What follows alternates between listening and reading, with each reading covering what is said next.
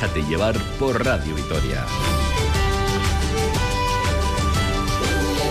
Con Pilar Ruiz de la Rea.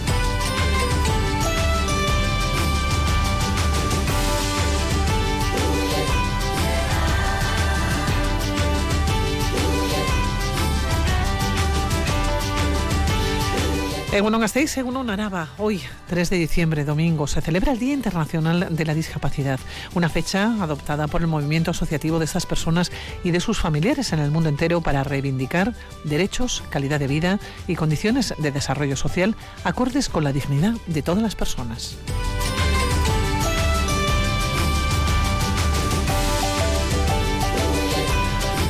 Hablamos de la minoría más amplia en el mundo. Suelen tener más dificultades que otros colectivos en todos los niveles, sobre todo en el acceso a la educación, al mercado laboral, por no olvidarnos de las dificultades económicas. Ana Ribakova, directora de ABDEMA, la Asociación a Favor de Personas con Discapacidad Intelectual. ¿Qué tal estamos? Muy buenos días. Muy buenos días. Ollane Uriarte, trabajadora social de ABDEMA. ¿Cómo estás, Eguno? Buenos días. Eguno, buenos días. Bueno, hablamos de ABDEMA, una asociación compuesta por más de 1.500 familias que busca mejorar la calidad de vida de las personas que forman parte de ella. Sus esfuerzos se centran, decíamos, en el apoyo familiar, en la calidad de los servicios y la mentalización social. Ana, ¿qué es lo que más cuesta? Bueno, lo que más cuesta es ir avanzando, consolidando, creando, innovando y bueno, pues la sociedad cambia, la discapacidad cambia y, desde las asociaciones pues siempre vamos un poquito por delante ¿no? de lo que puede ser la administración y en lo que ellos pueden ir eh, financiando y, y reforzando, ¿no? Entonces, pues bueno, eh, el, el, aunar ese ritmo, esas necesidades, pues eso es lo que más nos cuesta, la verdad. Hay que, hay que hacer muchas llamadas. Y llamar sí, muchas veces a la puerta. Muchas veces a, llamamos a la puerta, muchas veces, es verdad, bueno, nosotros estamos para pedir, para reivindicar y para, para mejorar la calidad de vida de las personas con discapacidad y sus familias. Pero sí que, bueno, un poquito más de escucha, de colaboración, de trabajo en equipo, pues sí se agradecería, la verdad. 61 años desde que surgiera Abdema. ¿Qué ha cambiado en todos estos años, Ana? ¿Y cuáles han sido y están siendo los muros más difíciles de mover? Ha cambiado, bueno, la sociedad ha cambiado, imagínate, Hemos ¿no? cambiado muchísimo, Hace 60 sí. años que era aquello para las mujeres, para las personas con discapacidad, eh, para las mujeres con discapacidad. Eh, bueno, ha cambiado, ha cambiado mucho, pero sí que es verdad que, que este es un colectivo que todavía no hay una gran eh, sensibilidad y no se visibiliza como, como se debería, ¿no? Y bueno, pues para eso estamos. Nosotros hacemos estas campañas que hoy es eh, el día grande para nosotros, digamos, eh, bueno, pues para reivindicar aquellos derechos y, y, lo que las personas con discapacidad y sus familias nos van demandando. En esta ocasión, nuestra campaña se, se centra, bueno, se llama Programa de Apoyo a la Vida Independiente, Maneras de Vivir, y se centra en eso, ¿no? En poder reivindicar y que este programa, que ya lleva desde los años 90, eh, bueno, pues pueda llegar a más personas. Puede llegar a más personas porque sí es que es verdad que la incorporación se ha frenado desde hace unos cuantos años y hay muchas personas con discapacidad intelectual que, bueno, ellos deciden, quieren y valoran cómo quieren vivir y quieren vivir de forma independiente, de forma autónoma, para lo que necesitan algunos apoyos puntuales, personalizados. Y bueno, eso es lo que venimos a reivindicar, que todas aquellas personas que quieran vivir de esa manera, pues la administración, en este caso el Instituto Foral de Bienestar Social, pueda facilitar que esas personas vivan como realmente quieren vivir. ¿Lo facilitan? Bueno, el programa existe. Lo que pasa que existe, de, ya te digo, desde hace muchos años y nosotros eh, trabajamos con convenios eh, de colaboración con el Instituto Foral de Bienestar Social.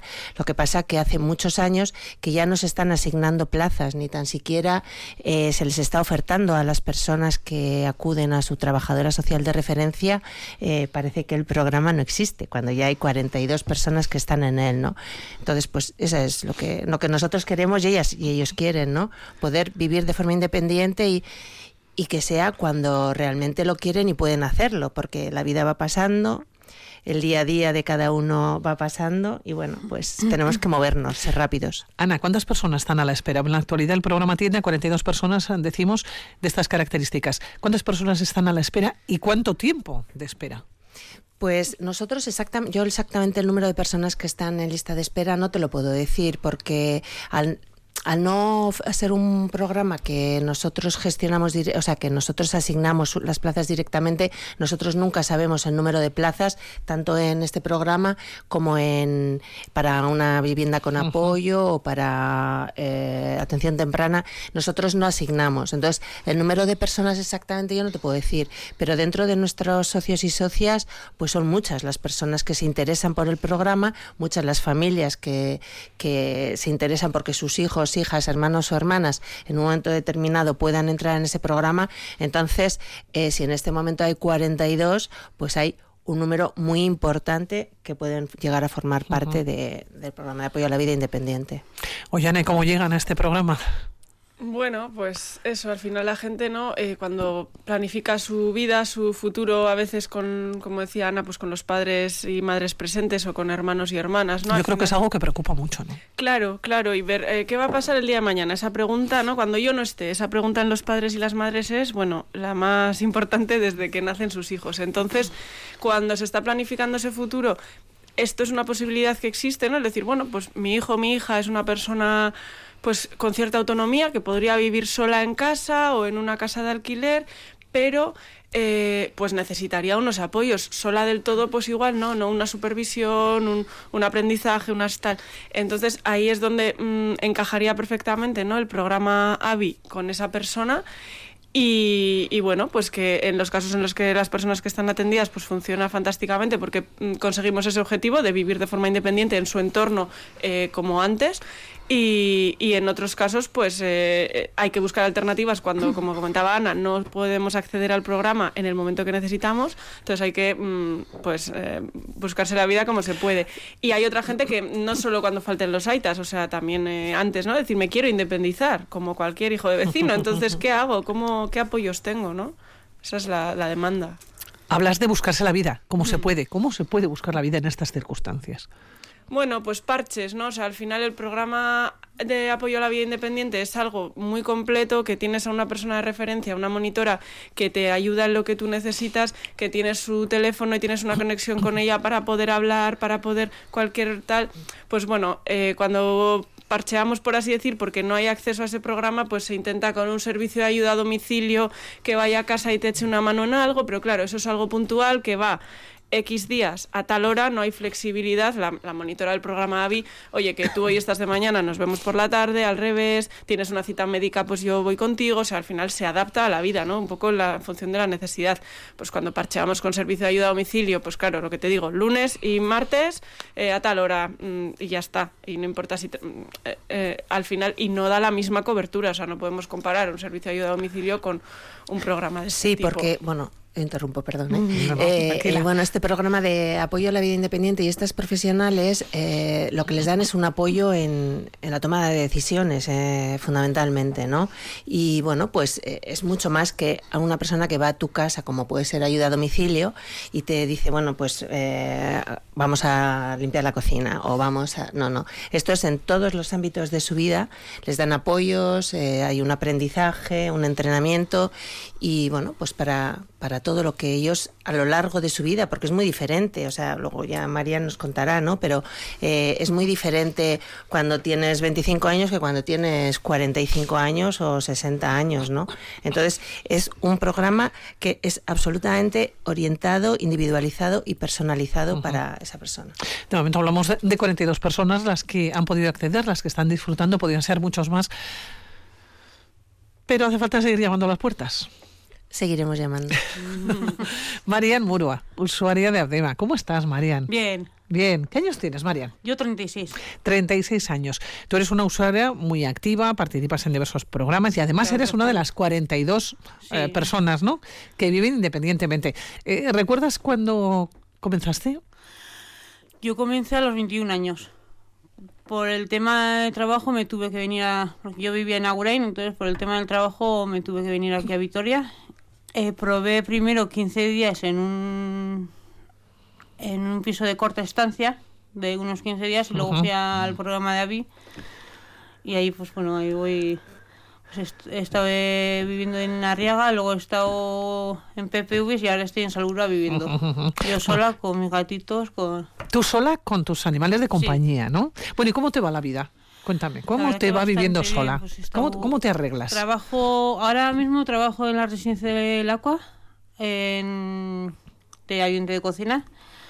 Antes trabajaba en Betoño, en, la, en el centro, en el centro eh, Ocupacional. no me he equivocado. Especial. Especial de Empleo. que está la cocina central ahí en Betoño. Y como no me gustaba mucho estar ahí, porque ya estaba ya harta ya de tanto ahí, pues el año pasado me trasladaron a la residencia del Aqua. Bueno, estoy cuando te decía qué tal da vida, tú estás contenta, viviendo tú sola, viviendo de una manera Sí. independiente. ¿Tú te arreglas bien? ¿Necesitas apoyo? ¿Sueles tener apoyo? Eh, solo tener un apoyo que se llama Esti y la verdad que me viene muy bien porque bueno, Te ayuda. Me ayuda bastante pues, en el tema de, de los papeles, de, de ir al médico de vez en cuando, de a comprar ya no me... Pero te ayuda a organizarte Sí. en, en- en lo que es tu día a día, Sí, ¿no? Lo que es menos, en sí. tu casa y lo que es la toma, como bien decía Ana, en la toma a veces de decisiones, ¿no? Incluso de ir al médico necesitas compañía. Sí, de vez en cuando sí. Depende qué, qué, qué puntos sean, sí que me suele acompañar, si no... Desde los 21 años eh, vives de una manera, entre comillas, ¿no? De una manera independiente, con mucha ayuda y también el trabajo. ¿Te ha costado encontrar trabajo? ¿Te costó en su momento? Porque también es otro de los hándicaps, ¿no? Que nos podemos encontrar, que enseguida os voy a preguntar, Ana. Bueno, Ollane, yo pero ¿trabajo? bueno, no. Cuando vine, sí que estuve seis meses en el Eroski y cuando acabé, pues fui directamente a la, a la cocina de, Be- de Betoño. Luego ya me quedé ahí. Me hicieron de año en año contrato y Contratos, luego sí. ya indefinido y estoy. Oye, tus amigos, tus amigas están en las mismas circunstancias que tú. Eh, pues ahora mismo... Tú piensa, A piensa ver.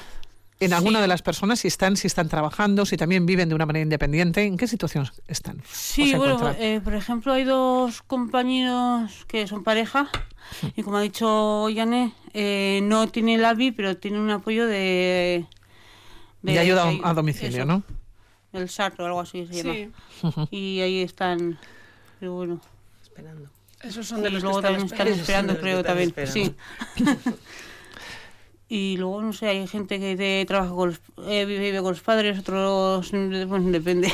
Claro, yo preguntaba por los obstáculos ¿no? que se encuentran, porque la vida de los usuarios, Ollane, Ana, es más complicada. Seguramente. Bueno, Seguramente dice Yo creo Marian, ¿eh? Sí. no. Sí, ahora igual además más que cuando Marian le tocó buscar empleo, ¿no? Porque igual en aquella época, pues hace ya unos años, pues a- había más facilidad de acceso, pero ahora, bueno, hay mucha, mucha gente joven. Eh, pues que está desempleada, que ha terminado un poco la etapa escolar, que ha hecho, que hace cursos, que hace cosas, pero que no, no llegan oportunidades y que a veces al final los centros especiales de empleo que hemos conocido y que conocemos hasta ahora, pues bueno, son un poquito sota, caballo y rey, permíteme la expresión, ¿no? De que es pues cocina, taller, jardinería, ¿no? Y bueno, eh, está muy bien, pero al que le guste, ¿no? Y hay gente que igual esos temas no Ajá. le gustan, no su trabajo. Y bueno, en ese tema también ahora hay mucho, mucho movimiento con el tema del empleo público. Está habiendo bastantes convocatorias de, de empleo público, pues ha habido de la Administración General, ha habido del Instituto Foral de Bienestar Social, de Osakidecha, ahora hay una mm, convocatoria de Gobierno Vasco que justo está ahora la inscripción y demás. Y bueno, pues también en ese tema estamos muy activos, pues dando apoyo a preparar esos Sí, exámenes. porque en eh, muchas de las últimas eh, oposiciones se han podido presentar para cubrir determinados puestos, ¿no? Habéis hecho una labor de preparación y de acompañamiento. Sí, Sí, eso bastante, es. sí. Eh, empezamos con la Administración General del Estado, fue como nuestra inicio prueba piloto. Allí hubo nueve personas que se prepararon. Eh, después llegó la, lo que para todos fue como una esperanza enorme, que fue con la Diputación Foral de Álava, eh, que se crearon eh, cinco plazas para personas con discapacidad intelectual y preparamos también desde nuestra asociación eh, las pruebas tanto de temario común como el euskera. Y bueno, pues allí tuvimos un gran éxito, ¿verdad, Marian? Mm, bastante. Y luego, eh, bueno, pues hemos seguido preparando Osakidecha, que preparamos, eh, el examen fue este año también, que sacaron una oferta específica para, personas con discapacidad intelectual, de ordenanzas y de auxiliares de servicio, que también hemos tenido mucho Celador éxito, y ¿verdad? servicio. Y ahora, en este momento, empezamos, eh, porque bueno, ha convocado el gobierno vasco y vamos a preparar desde nuestra asociación para el puesto de ordenanza y de asistente de cocina. Y bueno, pues ya, Ollane, creo que son 58 las personas que se han inscrito para prepararse.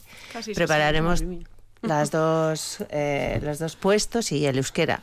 La verdad es que a nosotros es que nos parece una oportunidad de oro para, para las personas con discapacidad. Para integrarse además ¿no? en, la, en la sociedad laboral, en el mercado laboral. Las personas que aprobaron eh, la OPE de Diputación Foral de Álava, que ya están incorporadas, eh, pues la verdad es que están encantadas, contentísimas y y vamos, mm, pues, pues eso, ya pudiendo plantearse muchos de pues, pues ellos. una vida, ¿no? Una vida autónoma. Yo ya soy diputado de la. diputado, funcionario, de la Diputación Foral de Álava y yo ya puedo vivir como quiera, donde quiera y con quien quiera, ¿no?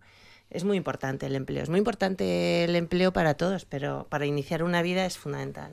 Sin lugar a ninguna duda. Oye, un lunes, Ollane, Ana, cuando llegáis al trabajo, ¿no? Cuando llegáis a, a ¿cuáles son los frentes abiertos? Un lunes normal. Ya no voy a decir de la próxima semana, pero la próxima semana pues es una semana muy especial, ¿no? Entre comillas. Pero un lunes normal. Frentes abiertos, ¿qué, qué preocupaciones que tengáis encima de la mesa, ¿no? Bueno, aquí la preocupación no para, porque nosotros eh, gestionamos eh, recursos del Instituto Foral de Bienestar Social, entre ellos, pues, eh, viviendas con apoyo, ¿no? Que, claro, son 24 horas al día, los 7 días de la semana, y pasa de todo, claro, mañana, tarde y noche. Bueno, pues ya todo lo que, aunque estamos de guardia y demás, pero bueno, el lunes, pues, hacemos como una eh, visión de qué es todo lo que ha pasado, qué es lo que podemos hacer. Y en cuanto a ideas, gestión y organización, pues bueno, ahora estamos, como te decía, estamos a tope con lo de la OPE. Hmm. Eh, que buscando financiación, evidentemente, porque no la tenemos. Tenemos muchos programas para los que, bueno, no disponemos de financiación pública y tenemos que buscar bueno, otras financiaciones privadas de empresas, de particulares, bueno, a subvenciones que nos presentamos a todo. Y bueno, pues por un lado, localizar dinero. Por otro lado, eh, el poder eh, satisfacer todas las necesidades que las familias y, las personas y las personas tienen ¿no? tenemos otros programas también que el lunes también están que es el de envejecimiento que es un programa que qué complicado decíamos una de las grandes yo creo que preocupaciones de todas las familias ¿eh? Hombre, pues sí, porque además, bueno, las personas con discapacidad intelectual eh, se considera que, bueno, pasan a, tener un cierto deterioro a partir de los 45 años, ¿no? Eh, algunas, no todas, ¿eh? Pero bueno, sí que es verdad que se adelanta un poco la, edad, ¿no? Y, hay personas que, que, bueno, que terminan en su actividad ya no solo en empleo, sino en los centros ocupacionales o, o bueno, en distintas actividades de día que tengan y se quedan sin nada. La esperanza de vida, eh, afortunadamente para todos nosotros y para las personas con discapacidad, cada vez es, mayor. Entonces hay que buscar eh, alternativas, hay, que ofrecer actividades, hay que pensar que esas personas puedan seguir manteniendo sus capacidades. Y bueno, pues nosotros, por ejemplo, tenemos un programa ¿no? de envejecimiento activo que es lunes, miércoles y viernes.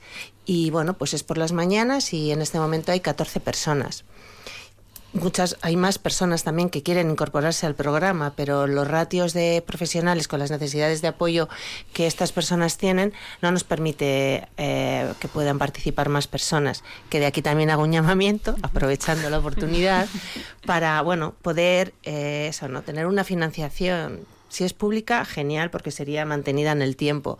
Si tiene que ser a través de eh, empresas o una financiación privada, pues desde aquí les animo también a que se puedan poner en contacto con nosotros y puedan colaborar con nuestra asociación para este tipo de programas que nosotros hacemos, ¿no? Pero sí que es verdad que hay que pensar en alternativas. La vida, de, o sea, nosotros ofrecemos un apoyo desde el nacimiento hasta los 100 años. O sea sí, porque la atención temprana también es un tema que, hemos, hablado en numerosas ocasiones aquí en estos micrófonos, ¿eh? la atención temprana aquí en Álava, ¿no? Es un servicio que es increíble lo que ha crecido durante estos años, ¿no? Eh, atendemos a niños y niñas de 0 a 6 años con problemas del desarrollo y en el que las profesionales pues les prestan, bueno, hacemos intervenciones tanto de fisioterapia como de estimulación como de logopedia. Y la verdad que el año pasado pues son en torno a 600 niños los que pasan por, por el centro, ¿no? Y bueno, es un centro en el que ya hay 25 profesionales más eh, las logopedas que son eh, gabinetes externos, ¿no? Pero sí, sí, o sea, tenemos un volumen muy importante y, y, eso, si tú intentas cubrir nuestra asociación Abdema, que lo que intenta es cubrir todas las facetas de la vida de las personas con discapacidad. Y son 1.500 familias, son hablamos. 1.500 ¿eh? familias, sí. Uh -huh. Y, pero bueno, nosotros ahí estamos, llevamos 61 años, estamos encantados y seguiremos muchísimos, muchísimos más, ¿no? Sí, sí. Y bueno, la verdad es que es una gran satisfacción, ¿eh? también he de decirlo. Oyane, esos trabajos o el trabajo un lunes cuando una persona llega al trabajo, ¿no? Se sienta en la mesa y dice, bueno, ¿qué es lo que voy a tener que hacer? ¿Dónde voy a tener que luchar? ¿Cuáles son los frentes abiertos de esta semana y probablemente serán los mismos de esta semana que de, de, de, del mes y del año, ¿no? Y ya no solamente te pregunto por um, un lunes cuando llegas, sino ya pensando en el 2024, los grandes objetivos, ¿cuáles van a ser, Oyane, Ana? Bueno, eso, cuando llegas, o sea, ahora mmm, el momento es el de la OPE y ayudar con inscripciones y la gente con dudas y cosas sobre la oposición. Bueno, luego familias en todos los momentos de la vida, como decía Ana, gente nueva que viene a conocernos, con, con peques, con gente más mayor, pues conocer la asociación y qué ofrecemos, porque parece mentira, pero hay gente que no ha llegado en su momento a Abdema y llega más tarde o llega, bueno, hay muchos. Entonces, bueno, todo eso que siempre, ¿no? E informar sobre la asociación y recibir a familias nuevas, atender a las que ya están y, con todas las cuestiones que puedan tener según su momento vital, como decíamos. Y, y, bueno, en cuanto a objetivos, pues eso, ¿no? Mantener un poco, como dice Ana, lo que tenemos, que cuesta un montón, porque muchas cosas pues no tenemos garantizadas y es año a año pelearlo y ver si se puede, no se puede, con el esfuerzo que eso conlleva. Y, y, y, bueno, pues eso, eh, todos esos frentes, ¿no? Pues el envejecimiento que como decís que es un, un tema que tenemos ya desde hace bastantes años puestos encima de la mesa y que es mm, muy importante porque nos plantea muchos retos, ¿no? A nivel de atención sí, porque diaria. Nos trae, nos trae de cabeza, que claro, son de cabeza, ¿eh? Claro, claro, eh, pues aparte de la atención diaria, como dice Ana, ¿no? Pues de que el tiempo, ocupar el tiempo y esa soledad que, que se da muchas veces cuando uno ya se jubila, se, hay que buscar aparte de eso, el cómo voy a vivir, eh, cuál es mi entorno, qué familia tengo, qué apoyos necesito, qué recurso puedo necesitar, el acceder a esos recursos, pues cómo es, eh, si tengo que hacer una solicitud de una vivienda, las listas, uh -huh. pues bueno, todos esos temas que quedan para que, mucho. Que lleva mucho tiempo, 2024, van a la vuelta de la esquina. El gran objetivo del 2024. Pues mira, yo ahora me voy a poner igual más práctica y la parte más fea, pero bueno, pues fundamentalmente es la financiación. La financiación, ahora estamos en un momento bastante complicado con nuevos eh, convenios eh, colectivos que se han firmado, con nuestro convenio colectivo también a la espera de, de su visto bueno por el Instituto Foral de Bienestar Social. Eso va a ser un momento bastante complicado pero eso es también parte de nuestra asociación, o sea, yo lo siento mucho, pero es así, ¿no? Más allá de, de fácil a no las es. personas, no, fácil no es. Entonces, pues esa parte nos va a llevar mucho tiempo, mucha complicación, muchos dolores de cabeza, seguro. Y por otro lado, pues eh, la puesta en marcha ya de programas, eh, como dice Ollán en la OPE que centraremos, el año que viene esperamos también la oferta pública de empleo del ayuntamiento. Eh, estamos también un, con un servicio de ocio eh, renovado y ofreciendo un montón de opciones de viajes, de actividades de ocio, de escapadas. En el puente se van dos grupos.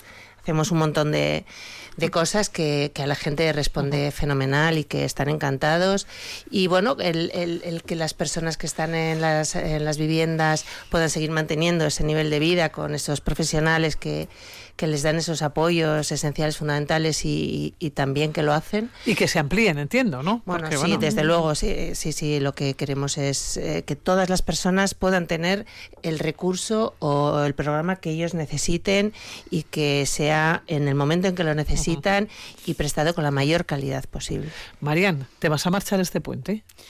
Me voy, bueno, pero aquí a la UEA, a Ujanda. Tenemos un encuentro de hospitaleros. Soy hospitalera del Camino Santiago, entonces tenemos el, es que, a, mí, a ver, el María, encuentro anual bueno, de hospitaleros. Si no Marian, cuenta, cuéntale todo lo que haces.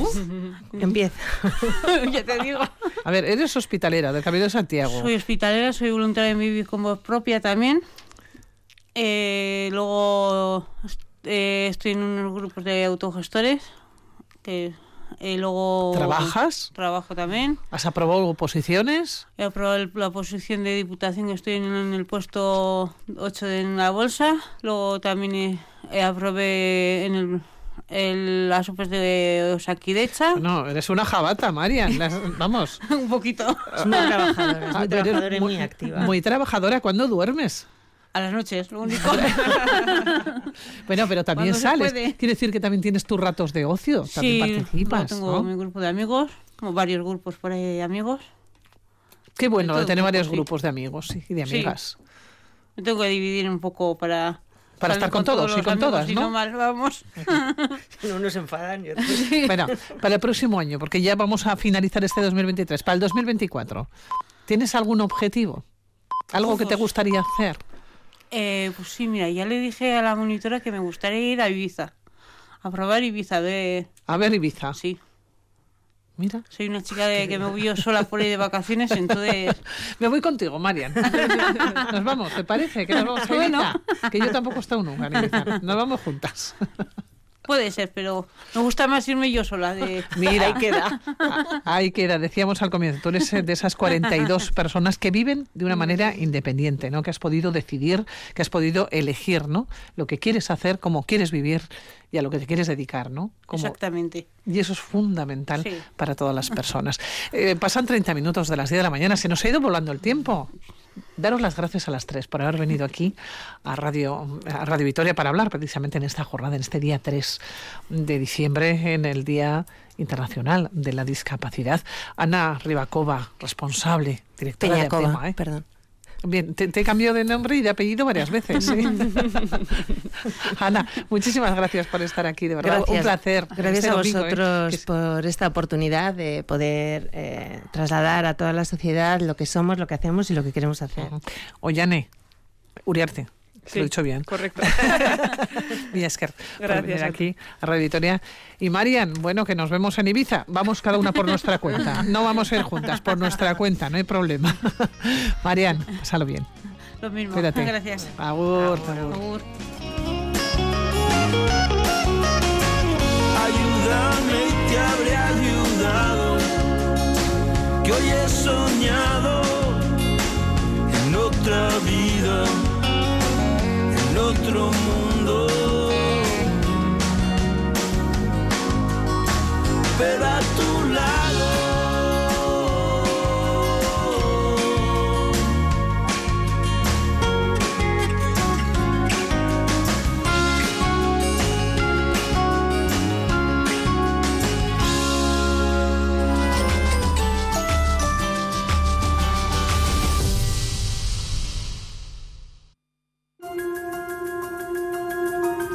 Ikasi ikasten.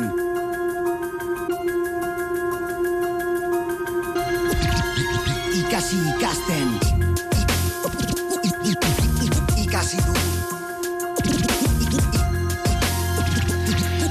Y hoy 3 de diciembre es el Día Internacional del Euskera. Hay actividades previstas durante toda la jornada en Gasteiz y en el resto de Araba, Rosa, Ortiz de Mendívil. Un día completito tenemos, ¿eh? Un día redondo, Pilar. Muchos programas además vienen de días atrás, porque en algunos pueblos les sabía poco celebrar el Día del Euskera solo en una jornada.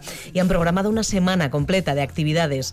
En Gasteiz, el programa arranca esta tarde. Se va a iluminar la Plaza de la Virgen Blanca con velas que formarán el número 365 para simbolizar el reto de vivir en Euskara todos los días del año. Además, va a haber teatro, calejira, batucada y ambientazo. Eso en cuanto a Gasteiz, porque fuera de la capital el programa se extiende por las siete cuadrillas, con actividades, por ejemplo, Pilar, como un taller para crear gigantes y una calejira a partir de las 11 en el frontón de Uri- Uribarri Gaubea, en Añana. En Gorbeialdea, en Durana, en el Centro Sociocultural Sologana, va a actuar Indarra Danza Taldea y habrá también un Danza Plaza. Todo esto a partir de las once y media. En, Ozayet, en Ozaeta, en Garayón, teatro con Eneritz, Arteche, a la una. En fin, una Bercho Bascaria en Ollón. Son actividades puntuales para este día, Vamos Pilar. a tener que elegir, ¿eh? Hay que elegir, pero volviendo a Gasteiz, una de las iniciativas estables que continúa y mm, que tiene más éxito para sacar el euskera de la Icastola, del Euskaltegue a la calle, es el programa Mincha Laguna. Lleva 30 años en activo, aunque en Araba un poquito menos. Iván Ruiz de Gauna, Mincha Laguneko Tecnicaria, Egunon. Egunon, bai. Gazteiza pixka bat berandu xeago etorri zen. Alaxe da, bai. E, ba, orain dela, zuk esan duzun bezala, orain dela hogeita mar urte, mintza praktika programa hasi zen donostian, bagera elkarteak sortu zuen bertan mintza lagun lehen egitasmoa, eta hortik gutxinaka gutxinaka ba, Euskal Herri osora zabaldu zen. Ona gazteiza, ba, orain dela, mazazpi urte iritsi zen, eta hor, geu elkarteak ba, hartu zuen ardura. Dena dene, gazteizko euskaltiegiek laguntzen dute ere mintza lagun egitasmoan. Ujú, 17 añitos de Minza Laguna en Gasteiz, un programa que gestiona la asociación GEU, el CARTEA, como dice Iván, con ayuda de los Euskaltegis. ¿Cuántas personas están ahora mismo en danza, Iván, en algún grupo de Minza Laguna? Pues exactamente no te puedo decir la cifra, pero vamos, entre 400, 450, entre 400 y 500. Es cierto que al principio de curso, por ejemplo, este año han entrado 100 personas nuevas, pero al final del año pasado, pues otras 100 más o menos igual lo dejaron. Suele haber esa, esa, esa variable. Ajá, ¿hablamos de Araba o de Gasteiz? De Gasteiz. Nosotros solo, o sea, Minchalagún programa solo en, eh, nosotros gestionamos eh, en Vitoria. Pero luego en Araba, también en, en la Rioja Alavesa y en Gorbella Aldea, hay diferentes técnicos que también organizan ahí sus propios programas. ¿En qué consiste el programa Minza Laguna, Iván? Bueno, pues eh, Mincha Laguna básicamente lo que hacemos es juntar en grupos de 7, 8 o 9 personas gente que tiene ya una experiencia con el euskera con gente que tiene un poquito menos. Esa sería la diferencia. Un Mincha Lagun Chailea sería la persona que tiene más experiencia y entonces se trata de pasar una hora a la semana juntos, normalmente en un bar o en una, soci una sociedad, hablando en euskera para darle la oportunidad, imagino, a personas cuyo entorno quizás sea erdaldún y no tengan eh, ocasión ¿no? De, de, hablar, de comunicarse en euskera. Sí, eso es. Eh, pues hay mucha gente que, que viene de fuera o gente que igual en su entorno no tiene esa posibilidad, pero también hay mucha gente que sí la tiene y se apunta eh, para apoyar este programa y una, es una manera también de llevar el euskera a la calle, de que esté presente. Casi 500 personas en Gasteiz, ¿dónde se juntan? En todos los barrios, imagino. Dices que muchas veces en bares, otras en chocos. Sí, la gran mayoría, es cierto que la gran mayoría se juntan en bares del casco viejo. Pero, Ajá. por ejemplo, este año hay grupos en Salburúa, hay grupos en Lacua, eh, por la avenida también hay algún, alguno que otro y la gran mayoría en bares, pero también hay gente que está igual en, en sociedades gastronómicas, que son, son lugares pues igual también más, más adecuados para esta actividad. Pero la gran mayoría en bares del casco viejo. Sí. Y muchas veces se juntan únicamente para hablar, pero en ocasiones hacen actividades y programáis, digamos que, una serie de citas paralelas. Sí, nosotros eh, hacemos más o menos tres o cuatro citas al mes y para que la gente de, de los diferentes grupos se junten en estas actividades. Pues, por ejemplo, este mes de, de diciembre vamos a ir a la, a la, catedral a hacer una visita guiada, luego haremos una cata de vinos en una sociedad gastronómica. En febrero pues nos iremos a una Sagardotegui, hemos estado en Santa Isabel, en el, en el cementerio. cementerio. Bueno, uh -huh. Hacemos visitas guiadas. La verdad es que con bastante éxito casi todas las, las, actividades que vamos programando. ¿Y las actividades salen de la organización o las proponen los grupos? Pues muchas veces los propios grupos las proponen y suelen tener bastante éxito. Algunas se nos ocurren a nosotros o otras que ya están programadas, pues llamamos y, por ejemplo, hemos, hemos hecho una actividad nueva que se llama Siscamincha, que ya hemos hecho ya dos, dos ediciones y viene una persona del mundo de la cultura y nos juntamos con ella en, en, una sociedad y bueno, pues mientras vamos tomando algo y picando, pues vamos hablando. y han estado pues Gorka Lazcano hablándonos de, de, las películas tanto de Irati como de Rementari y la, el último invitado fue Íñigo Martínez, filósofo nacido en Vitoria, que ha tenido mucho éxito con sus dos últimos libros en euskera y estuvo con nosotros hablando un poco de sus libros y del, del siguiente. Ajá. Digamos que está abierto, ¿no? Siempre a la cultura, siempre evidentemente a la cultura euskaldún. ¿Hay algún límite para, participar en Mincha Laguna? No, todo lo contrario, todo lo contrario. No, eh, es cierto que aunque nosotros en la campaña pusimos que íbamos a cerrar la matrícula a finales de octubre, al final la hemos alargado. Y últimamente hay un, pues a la semana igual llama a alguien y bueno, siempre le intentamos buscar algún grupo, pero no hay ningún problema para llamar durante el año y si coinciden el horario, el barrio y tal, es muy probable que le encontremos un grupo. Se hacen amigos en Mincha Laguna, Iván. Pues sí, la verdad es que sí, mucha gente lleva desde el principio, hay grupos que llevan 14, 15 años. ¿Y se mantienen? Se mantienen las mismas personas o un núcleo de personas y para mucha gente es una cita muy importante a la semana, sí. Es verdad, sí, sí. Tú no llevas mucho tiempo, te has incorporado recientemente al programa Mincha Laguna como técnico. ¿Qué te ha llamado la atención? ¿Qué te has encontrado que no esperabas? Bueno, pues la verdad que todo, porque es cierto que sobre todo el número de personas que participan, el número de grupos, no lo hemos dicho, hay 51 grupos en Vitoria. Y, bueno, sorprendente la cantidad de personas que ayudan, que participan, la, la, cantidad de actividades que se hacen y sobre todo, pues la, de dónde viene mucha gente, ¿no? Pues hay gente de Rusia, hay gente de Alemania, eh, hay de, bueno, de todos los sitios, ¿no? Con interés por practicar, porque Sí. por otro lado aprenden, quiero decir, recordemos que este es un programa para hacer mincha práctica, para hablar en euskera, fuera del euskaltegui, de modo que estas personas se están formando también, están aprendiendo la lengua. O ya se han formado, se han formado, ya han adquirido el, el nivel que ellos que ellas querían y ahora simplemente pues están practicando el idioma. Sí, sí, sí, hay de todo. Ajá, ajá. Edades, hay un perfil tipo. Pues es cierto que el perfil tipo sería eh, personas entre 40 y 60, sobre todo mujeres. Este último año la gran mayoría eh, son mujeres, pero bueno, han entrado, este año han entrado pues igual 20 o 30 personas jóvenes, también chicas, chicos. Y bueno, esa sería la parte igual que, que más nos cuesta llegar y la que más nos gustaría que, eh, que empezara a, a entrar al programa, sí. ¿Y qué, por qué? Porque no viene la chavalería. Pues yo supongo que porque tienen, porque tienen muchísimas cosas eh, durante La la, agenda semana. llena. Sí, yo creo que sí, porque mucha gente que, por ejemplo, nos ha llamado este año es gente que justo se acaba de jubilar y entonces tiene, empieza a haber huecos por ahí, gente que, que igual de pequeño hablaba euskera y ahora lo quiere recuperar. Y supongo que la gente joven pues tiene más problemas de agenda. Pero las, los- las que se han apuntado, que yo he estado con ellas bastante tiempo, la verdad que están encantadas. La experiencia es satisfactoria. sí, sí, están muy contentas el grupo, sí. que os transmiten. Bueno, yo creo que por un lado la posibilidad de, de poder relacionarse en euskera de esa manera natural, ¿no? Sin ningún tipo de presión y, y sin- y simplemente eso. Y luego que encuentran un- una cuadrilla, un grupo de amigos y, y lo mantienen y se lo pasan muy bien. Ujú. Izugarri polita, Bai, izango da. bai, bai, Giroa. alaxe, bai, bai. Eta, bueno, nik probatu dut eta esan behar dut hori lagunekin jarraitzen dudala, bertan sortutako lagunekin, eta giro ederra, benetan ederra dela. Gaur zein behar dezue, gaur Euskararen euna dela eta, Eh, geratu zarete gaur, adibidez? Ba, bueno, Karo, guk eh, geu elkarteko kideok, ba, lan handia izango du gaurko eguna antolatzen, e, arratsaldean gauza asko ditugulako. Eta Esate orduan, baterako? E, ba hori e, e, landatxon, e, alde zaharrean dagoen e, landatxon ba, egingo da antzeslan bat, eta gero daukagu kalejira, batukadarekin, Mhm. bueno, lehen eh, aipatu duzun bezala, eta nik imaginatzen dut gaur, ba, mintza lagun asko etorriko direla, taldean, edo, bai, Aha. seguraski, bai. Bueno, giro polita, errepikatuko da.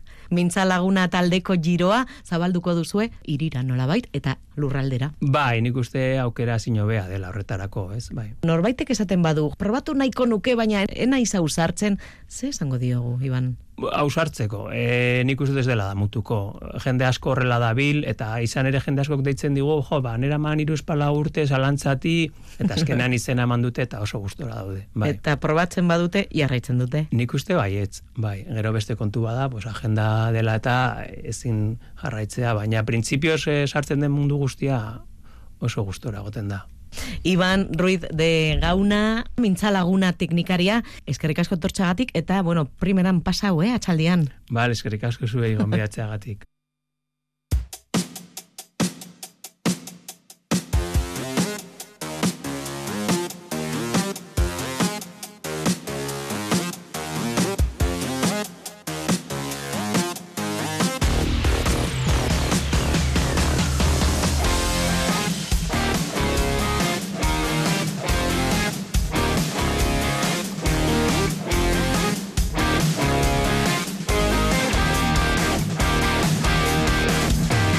Estamos contando, Euskararen Eguna se celebra hoy en todo Araba. Nos acercamos hasta Archiniega. Concentra una parte de las actividades organizadas en Arayaldea. Archiniega, hoy epicentro de Ayaraldeco Euskararen Eguna. A partir de las 11 se espera que empiece a calentarse el ambiente, a formarse el gentío. Si bien el Hay programa... que calentar mucho hoy. ¿eh? Sí, ciertamente. Y el Momento. programa arrancaba muy prontito para algunas, para algunos, con una mendi vuelta familiar. Cristian, Alemania, Arteta, Ayaraldeco Euskal Gintzatik Egunon. Egunon. Aupa, Cristian. Cristian, ze temperatura aurkitu dute mendi bueltakoek goizeko bederatzietan? Ba, gradu baten inguruan gebiltza. Hemen gauza montatzen hasi garenean, bedatziak aldera, orduan ba. fresku eta ta lainoa geneukan No. hartzinean gainera. Cristian, fresco. Pero Bai. solo fresco, ¿eh? Bai. Ondo, ondo tokatzen dena. Tokatzen bai. dena, hori da, garaiari dagokiona. Eh, imaginatzen dut, lainoa eh, jundelaia da, ez? Bai, joan da, eta egun ederra daukagu, eguzkitzu, eta, eta apartekoa hartziniagara urbiltzeko, bai. Mhm. Mendi buelta ekintzarik goiztiarrena izan da, Cristian, baina egun osoko festa prestatu duzue. Zegongo da, hemendik aurrera? Bueno, egongo da den, denetarik eh, publiko guztientzako, hasi gara hori mendibueltaekin lehen komentatu zuen bezala, e, orain amaiketan jasiko da dena martxan, eh, animazioarekin eh, buiaka batuka da egongo da, sorkin larrenen eh, panpinak, eh, trikipoteoa bebai, eh, amaiketan ere jolasak, eh, kirikinoekin, puzgarriak eta bar, elkarteen azoka orain nire ondoan badabiltza ja bukatzen elkartea prestatzen bere mailak, elkarteen azoka ere e, irekiko da, iritziko dira mendibueltakoek, amaiketako bat e, e, eukingo dute, eta gero amabitan kirolarekin ere hasiko gara, eta kirola, ba, txikirola egingo dugu hemen frontoian, eta sokatira be bai, egongo da aukera. Bai, egongo da erakutsiko dute, e, e, dakitenek, erakutsiko dute zelan e, jokatzen da baina txikirola, eta bai sokatirako teknika, eta gero aukera izango dute bertatzen diren guztiek e, probatzeko. Ordu bat erdietan ekitaldia egingo dugu, hemen au- aurkeztuko dugu e, e, eskualdeko aurrek eta e, egin dituzten eta nerabek egin dituzten artelan batzuk e, Euskaren inguruan. E, gero Baskaria etorriko da, indabajana daukagu, e, gur jolazak, e, oierazlaren kontzertu demokratikoa, Bai, bai. Patikipunk, parrillada, eta JK Romería, eta... Mira, Cristian, Hor, eh, yo creo que a la, a la romería, a la vascaria, creo que eso vamos a llegar. Al triquipoteo no sé si vamos a llegar. Un poco Pero justas. vamos a andar un poquito justas, pero yo creo que a muchas de estas actividades, si nos vamos, si nos ponemos, llegamos. Llegamos. ¿eh? Eh, me llama la atención esto del concierto democrático de Oyer Asla. ¿En, en qué consiste, Cristian? ¿Por qué es democrático ese concierto? Bai, bueno, eh, oierazlak egiten duena da, eh, Baskal ostean, banatuko du olako karta moduko bat, menu moduko bat, eta hor, ba, daude pila besti, bai lehengokoak, bai oraingokoak, euskaraz, danak, noski, eta eh, bakoitzak aukeratuko du nahi duen abestia, eta eh, ezken igoko da, oierrekin kantatzera, oierrek gitarra jotzen du, Osa, zuzeneko musika da, eta oso giro berezia sortzen da, Oze, horregatik demokratikoa. Bai. Ze polita, Bai. beraz, eh, publikoak eh, egingo du playlista. Ta gero abestuko du? Hori da, bakoitza joango da aukeratzen, eta e, oierrekin batera, ba, igoko da, e, kanta, kantatzera, eta musika zuzenen, izan da, klaro. Uhum, oso polita, oso polita. Deigarria iruditu zaitere, elkarteen azokarena, zertan datza ekintza horrik? Bai, hau ja azkenengo hiru hiru ekin, ekinaldietan egin dugu eta gomidatzen ditugu elkarteak eta eragile ezberdinak ba ekartzera beraien produktua, beraien proiektuak ezagutarazteko eta eta ba hori, ba modu bat, e, ba hori, e, hemen oso aberatzak gara hortan, ez? E, ekintzan eta taldeetan, elkarteetan eta hori kalera atera eta ba jende hurbildu dadila ikusi lagundu elkarte horiek produktuak erosten eta ba Uhum, zenbat, eh, ongo dira, gutxi gora bera, zenbat elkarte? Ba, gaude lau, gaur gaude lau, bosgarren bat bat zegoen, azkenean ezin izan du etorri, lau gaude, lau elkarte, lau ez, bost barkatu, konfunditu, bost. Bost gaude hemen, e, maia jarrita, eta eta hori. Bost elkarte azoka. Ederki, ederki. Eh, Jonathan, hoy barkatu Cristian, ba- bukatzeko, mm, más allá de esta jornada festiva mm, y de carácter reivindicativo también, ¿se dan las condiciones para vivir en euskera en vuestra comarca? Ematen direnez, Ez, eguneko unean ez. Bestela mm, eh, ez gininateke egongo normalizazioaren alde burukat. Hori da gertatzen dena. Ez, Euskaldunak eh, hemen Euskaldun bizitzeko eguneko egun aukera ez daukagu, eh, burrukatzen gabiltza urte osoan zehar, gure eskubideen alde, e, e, aukerak izateko, errespetatu duak izan dai- daitezen e, hizkuntza eskubideak, eta gaur tokatzen da gozatzea. Gaur gozatzea, bai, eta bihartik aurrera, ba, hori, borrokatzen eh, jarraitzea. Cristian, Alemania arteta, eskerrik asko, eta ondo pasa, eh? Zuei, ondo izan. Ondo pasa, Cristian. Agur, agur.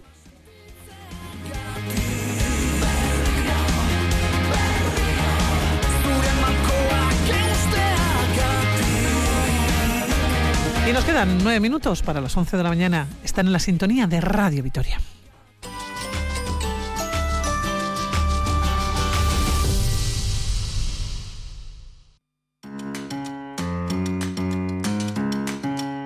Recetas vitales con Juanjo Martínez de Viñaspre, anemias.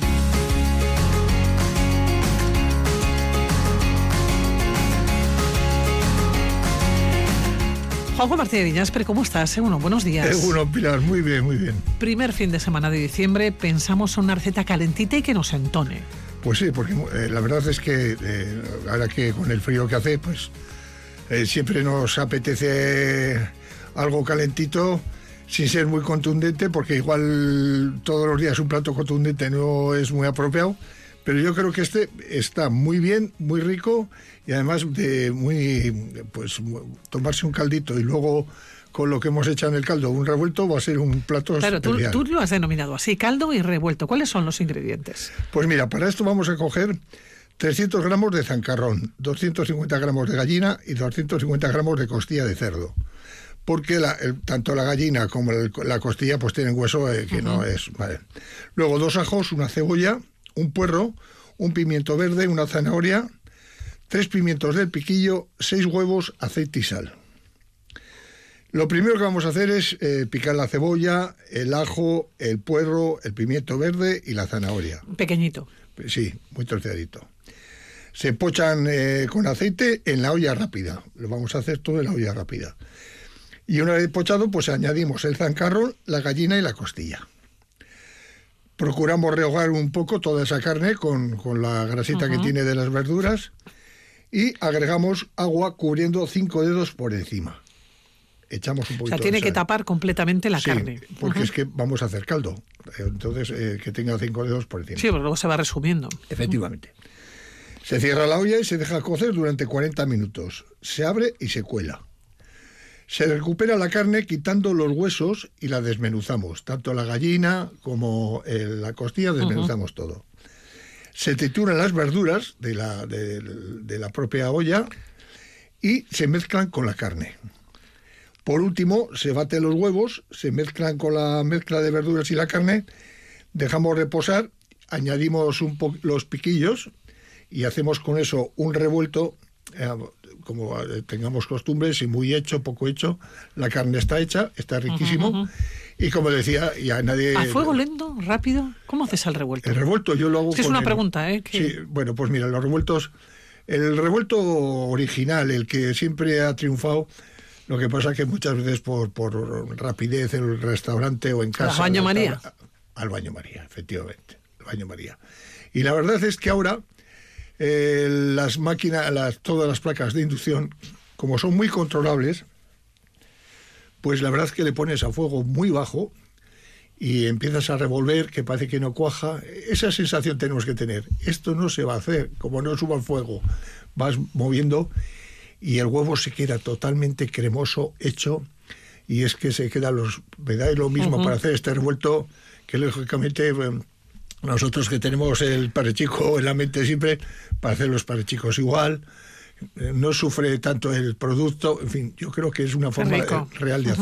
Claro, justo se tiene que hacer el revuelto cuando vayamos a comer. Efectivamente. que nadie piense dejarlo hecho y luego pegarle un calentón, no. El caldito lo tenemos ya, eso sí, Sí, eso ya lo tenemos lo hecho, no hay problema. Entonces- Incluso lo podemos tener todo troceado, lo podemos tener preparado justo para el último momento, ¿no? Exactamente. Tenemos todo troceado porque es desmenuzar y luego echar en la sartén y echar el huevo y, y a correr.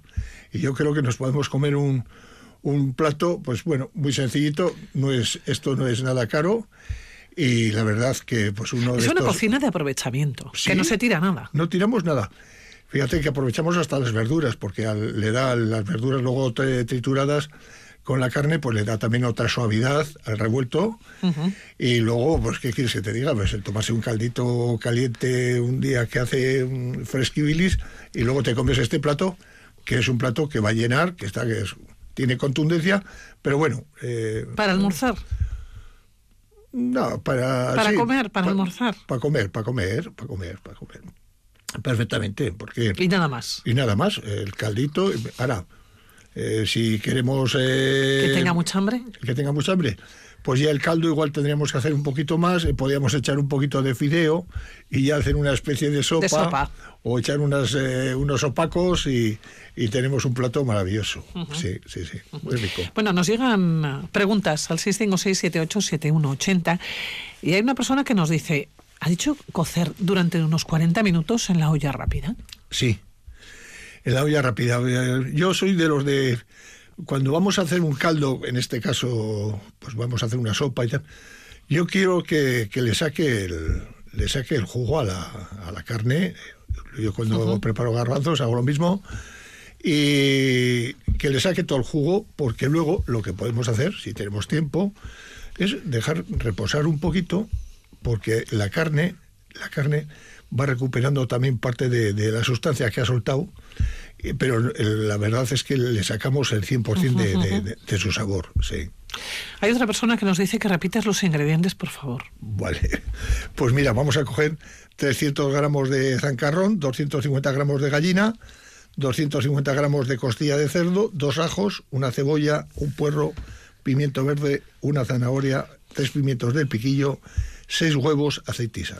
¿Todo esto para cuántas personas? Para cuatro, Sí, aproximadamente. para cuatro personas, para cuatro personas. Y todo esto ya ves que es un producto que podemos comerlo, cogerlo en el comercio local.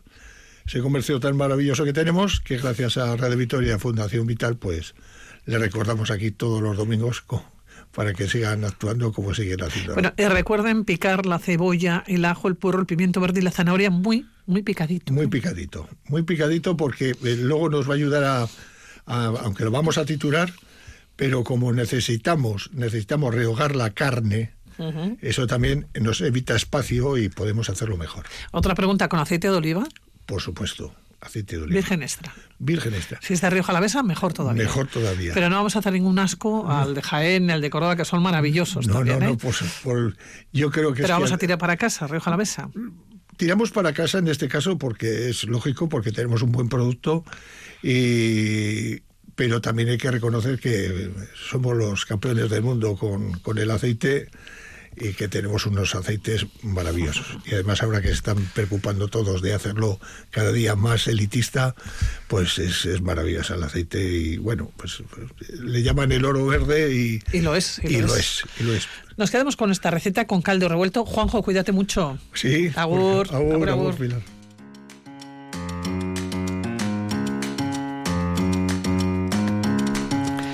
Nos acercamos a las 11 de la mañana, llegan las noticias. La temperatura sigue subiendo poquito a poquito, 3 grados.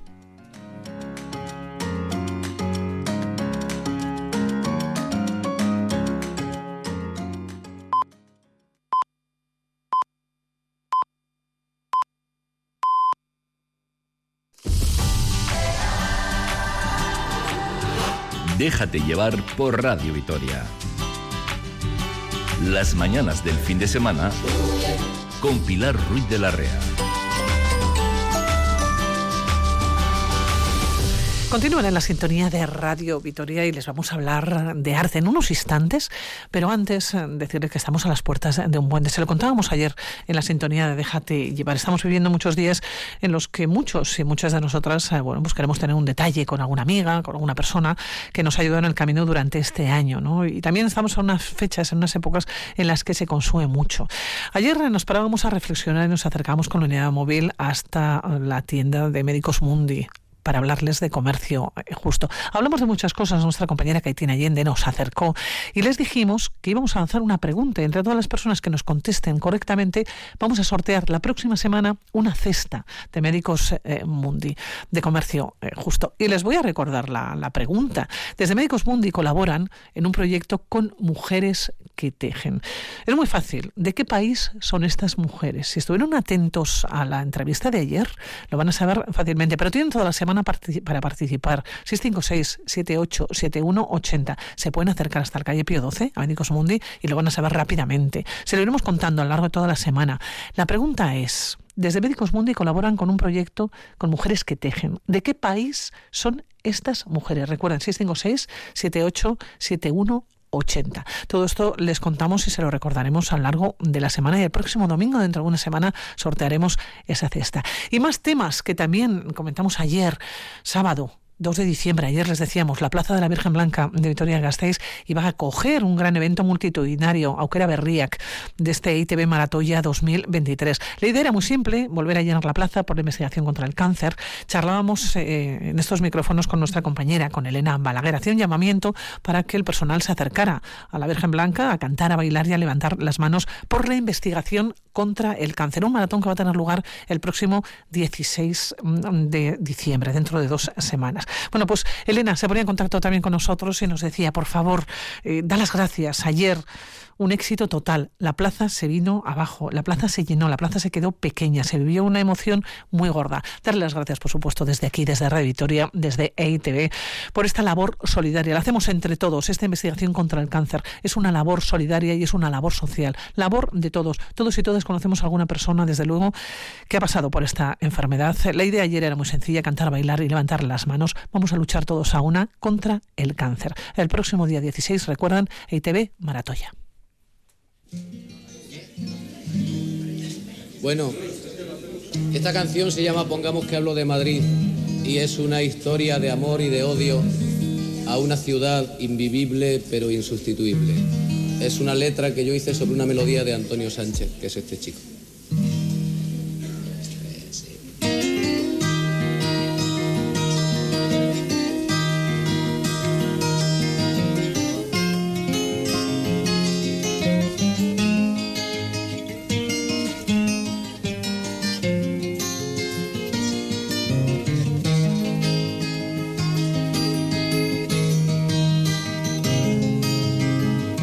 Donde se cruzan los caminos, donde el mar no se puede concebir, donde regresa siempre el fugitivo, pongamos que hablo de Madrid.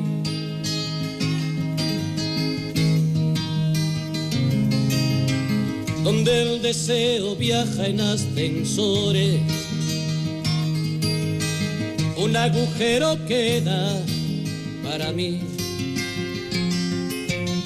Que me dejó la vida en sus rincones, pongamos que hablo de Madrid.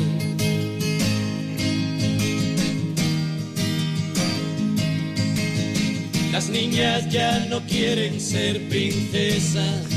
Santiago Arcediano, has elegido esta canción de Joaquín Buenos Sabina, días. pongamos que hablo de Madrid. ¿Cómo estás, Santi? Sí, es una canción, joder, siempre te gustan todas las canciones que selecciono. Bueno, esta sí, esta me gusta sí, mucho. Y otras también me has dicho.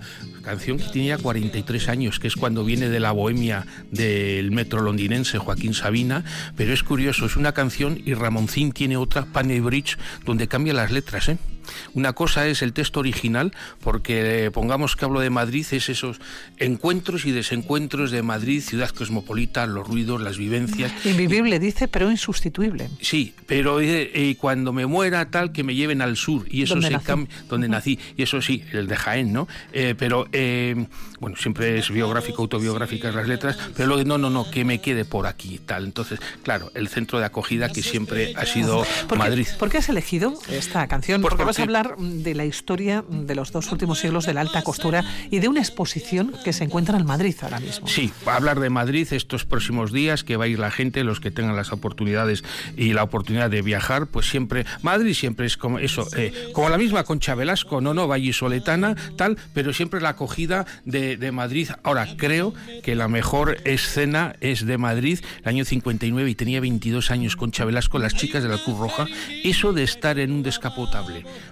por la Cibeles, tal, eso yo creo que es una ciudad que no ha existido nunca, porque más bonito, más tranquila no puede ser esa ciudad, claro, el año 59, ¿eh? o sea, entonces eh, sin agobios, sin nada y todo casi en técnico. Bueno, me ha relacionado Madrid, Joaquín Sabina, Concha Velasco, ayer fallecida, se lo contamos también aquí en los micrófonos de radio. Oye, vamos a hablar con, de la con 84 años, pero dejamos a Concha Velasco. De la Casa de Alba, Pero sí. vamos a hablar de la Casa de Alba porque esta exposición es en el Palacio de Liria. El Palacio Sí. de Liria es el Palacio de la Casa de Alba.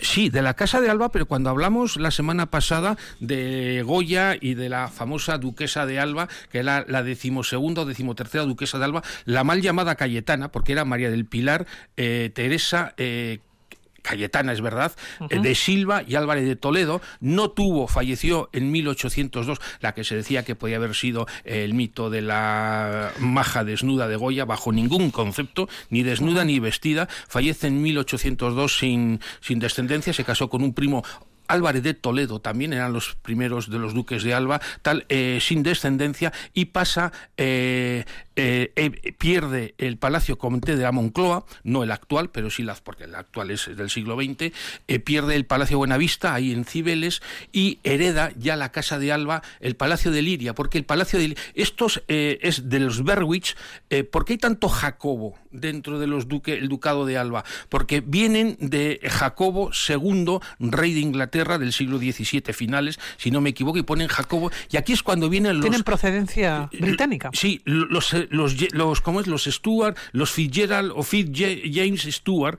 porque viene a partir de la muerte de esa Cayetana de eh, duquesa de Alba y ahí vienen los, los condes o duques de Berwick con Alba y el la Palacio de Liria era de los Berwick que estaba a las afueras entonces de Madrid cerca del centro Conde Duque Olivares zona eh, militar a finales del 18 Santi, estamos hablando de una exposición que se pueden encontrar a lo largo de las próximas semanas en el Palacio de Liria. Lo que recoge es el vestuario de más de dos siglos de historia de la Casa de Alba y no faltan los testimonios de las principales eh, bodas ducales, ¿no? De la duquesa de Alba, cuando se casó con su primer eh, marido de tres que tuvo. Los vestidos de, de novia ahora mm, probablemente pues acaparan, ¿no? Eh, mucho interés. Con esta exposición también ocurre lo mismo. ¿Qué nos encontramos allá? Bueno, primero el blanco. Has dicho muy bien eso, eh, veo que te has documentado y tal, y, pero me interesa hacer una alusión, no, porque eh, Cayeta, viene la Cayetana que hemos conocido todos, efectivamente se casa con Luis Martínez de Irujo en el año 1947. Hay hasta Sofía Palazuelo, la que va a ser la próxima, su tía Teresa Palazuelo, es una, es una gran diseñadora también, la que va a ser la, la futura duquesa de Alba. Oye, pero me interesa cuando se casa con Luis Martínez de Irujo, eh, eso, la Cayetana que hemos conocido, jamás, eh, no hay un solo traje negro, de color negro. Ella tiene de todos los grandes modistos, pero el negro le gustaban los colores, la viveza, no el negro. Oye, por cierto, cuando se casa el año 47 no lo sabía. Eh, hay una, el encarga, dicen que es una fan, el traje de novia, que en- encarga Cayetana, con Luis Martínez de Irujo, pues se la encarga casi eh, bueno, casi a una vitoriana, no, porque era de Miranda de Ebro. Miranda de Ebro, pero vivió aquí, María Flora Villarreal Medina. Algo así como Cristóbal Valenciaga. A Cristóbal Valenciaga, además son de la misma época, en 1895 creo que Valenciaga en Guetaria, y esta Flora, María Flora Villarreal, en Miranda de Ebro, nació en 1893-1894. ¿Y a dónde llegó Valenciaga y a dónde llegó Flora? Sí, es, no, es que Flora llegó a donde llegó Valenciaga. Lo que ocurre es que una vez que falleció eh, Flora era una mujer muy discreta, eh, era de alta costura, se la sorteaban en Madrid, aprendió aquí costura en Vitoria en 1906-1907 y se marchó a Madrid y eh, yo supongo, porque ya es también, sería mucha casualidad, se casó con un vitoriano en Madrid. Tuvo Flora Villarreal, que se tiene un parque ahora o un jardín eh, hace un año, menos de un año, en Miranda de Ebro. Es mirandesa. Es el no va más ¿Qué ocurre con esta mujer? Era tan prudente, tan educada, tan tal. Ella, eh, por un problemas de vista y demás, cerró el taller. Entonces era eso, eh, la Avenida del Generalísimo, lo que es el Paseo La Castellana. Durante 50 años, alta costura. La duquesa de Alba le encargó a Flora Villarreal, a esta mirandesa, el traje de boda. Pero era tan prudente, tan así, que es otra de estas personas que ha estado tapada, estas mujeres, que es a lo que estamos hablando. Y era una Esta- grandísima profesional, una grandísima, una grandísima profesional. Eh, creo recordar que también ha vestido, bueno, fíjate, yo también lo hubiera vestido, a Grace Kelly. O sea que con eso... Era de alta costura. Eh, alta costura, sí, porque ella, esto del concurso que has dicho de Médicos Mundi, lo de mujeres que tejen, ella no era, podía decir, modista, no, ella era costurera, costurera y diseñadora. Es decir, eh, por cierto, en esta exposición de los mm, trajes los nupciales, trajes nupciales, sí. eh, sí, decían que Cayetana eh, de Alba, pues bueno, que se fija un poco en Flora Villarreal para no ser tan impactante. Ahora, el traje de boda que hizo Flora Villarreal a la duquesa, de lejos parece que no, pero un color marfil tal, unos bordados, uno- un diseño impresionante. Y bueno, pues no es nuestra conocida. reivindicación, porque en este espacio que hablamos de las mujeres artistas, Se está recuperando, ¿eh? a desconocidos, Flora Villarreal. tenemos que eh, recuperar, recuperamos el nombre de Flora Villarreal. Por cierto, y en esta exposición hay un espacio, una sala dedicada a los retratos de los miembros de la familia de Alba. No faltan pintores de la talla de Ignacio Zuluaga y de Sorolla, ¿no? entre otros reconocidos artistas. Empezado por Zuluaga, guipuzcoano de Ibar, que retrató incluso a la duquesa de Alba, ¿no? a Cayetana, de muy pequeña, montada en un pony. Y a la madre, a la madre que fue Rosario eh, de Silva, quiero recordar. Sí, eh, esto que me dices, en 1939, eh, a, a Cayetana ya hay algunos bocetos que yo suelo utilizar en algunas conferencias, de además me lo pillan siempre los el público, me saben que es eh, Ca- Cayetana, Cid James Stewart, tal. También a, a su madre, Rosario de Silva, pero aquí hay una anécdota que no es tan anécdota. En mil eh, 1918, dos años antes de... Bueno, a Cayetana, en el año 39, con Mickey Mouse y demás, con su pony, su tal... eh, En 1920 a la madre, eh, que fallece joven, y dos años antes al duque de Alba, Jacobo, Fitzjames Stuart. Fíjate, en 1918 tiene eh, Zuluaga 48 años. Viene esto a cuento a que ella era un artista consagrado a nivel internacional con Sorolla probablemente, tenía ofertas Zuluaga de París, de Londres, sobre todo de, las, eh, ah, de la High Society de Estados Unidos, pues aquí en el territorio peninsular en España le ninguneaban. Le ninguneaban a Zuluaga, con 48 años. ya Argan. Zuluaga. Sí, hasta que, fíjate lo del santo por la peana, siempre lo estoy diciendo creo que últimamente más de una vez, Cuanta más, cuanto más grande o más luces tiene la piana, más importante es el santo. El duque Jacobo Fitzjames Stuart, duque de Alba, le dice el año 18 a Ignacio Zuluaga, hazme un retrato. Y luego le vas a hacer a mi mujer, que fue al año siguiente, año y medio después. Oye, entonces todos se dieron cuenta que Zuluaga era fantástico. O sea, porque Fue le- tomado en serio como pintor. Sí, le tomaron en serio o vieron que... No, porque Zuluaga era también Pero- muy, pero- muy muy curioso porque. Zuluaga ya gozaba de fama internacional, ¿no? Pero son de estas cosas, pues tontas, yo qué sé, como lo de Flora Villarreal, ella cuando cierra el estudio en el año 68, fallece en el 77, c- casi, casi calcada la biografía, los hitos biográficos a, a Cristóbal Valenciaga, con el cual tuvo bastante relación. Pues se queda un poco en el olvido, vale, pero que Zuluaga ya tenía un prestigio a finales del 19 y hasta que no le santifica el duque de Alba, eso estoy esperando yo, a ver si también me santifica algún duque. No, de- no creo. No, No, te vas a ni la encontrar en esa. de Montijo a nada, ni nadie. a ti no te vas a encontrar. Tú no Pues te vas a encontrar pues esa. Bueno, así estamos. hablamos antes de otra exposición Sí. para visitar, la de artistas y modelos, historias de pasión, creación y destrucción.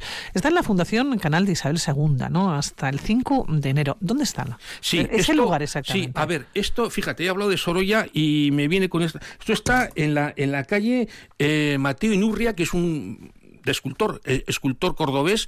Eh, esto, eh, para- ahí se va mal para visitar esta exposición en la Fundación Canal Segundo. Tienes, eh, porque es al lado del Santiago Bernabéu. Del Santiago Bernabéu sí tienes Plaza Castilla, el metro, ¿no?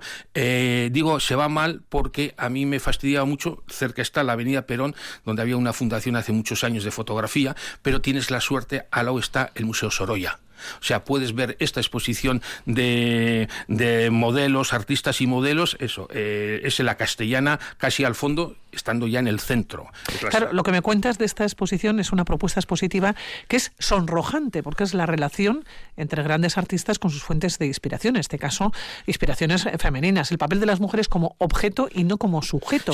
Es una visión muy masculinizada del arte y lo que se pretende precisamente es cuestionar el punto de vista o la visión casi única del hombre. Hay, eh, bueno, eh, yo los eh, Está, por ejemplo, Julio Romero de Torres, eh, la, piconera, una chica que conoce con ocho años en Córdoba, que a mí no, esos cuadros destacan más, son cuatro o cinco cuadros, destacan más por la moldura de los marcos que por otra cosa. Y, esa mujer, no, y esa chica, cuando luego eh, tuvo que arrastrar el San Benito, que era la amante de, de, Joaquín.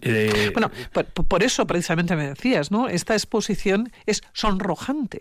Sí, pero porque, es una visión masculinizada del en el ¿eh? siglo con Raimundo Madrazo, que también está en la exposición de la Casa de Porque es ese siglo XIX que parece mentira, que es el peor siglo para la interpretación y la valoración de la mujer, que es cuando se coge eso, la mujer como objeto, fuente de inspiración, nunca como sujeto, nunca como protagonista. Y en esta relación hay un texto a la entrada de la exposición que es de Picasso, pero vale para todo el mundo, ¿no? En el sentido de el artista, si no tiene un modelo, aunque sea la naturaleza, pues el artista no puede desarrollar, en este caso, un modelo, una presencia eh, física femenina preferentemente. Entonces, sin modelo no hay artista. Pero claro, el problema es cuando el artista fagocita o manipula y luego incluso oculta. Por cierto. Igual este siglo XXI, igual es momento de cambiar. Por cierto, sale Maruja Mayo cuando esto que reivindicamos la figura de Maruja Mayo. Lo hemos comentado aquí, eh, dibuja Maruja Mayo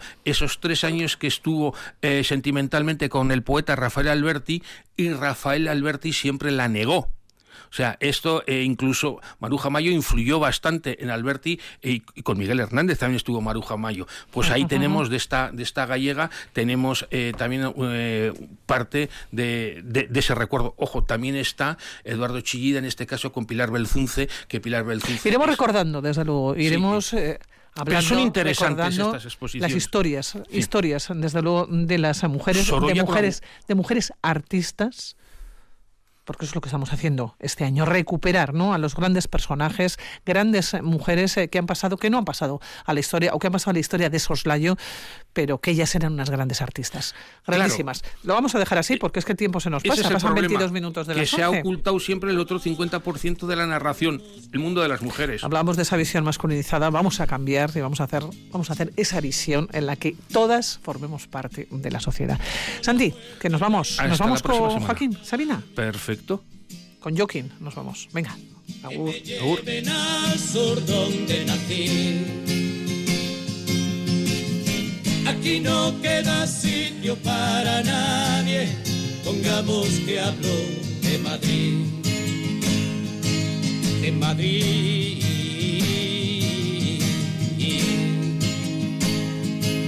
De Madrid.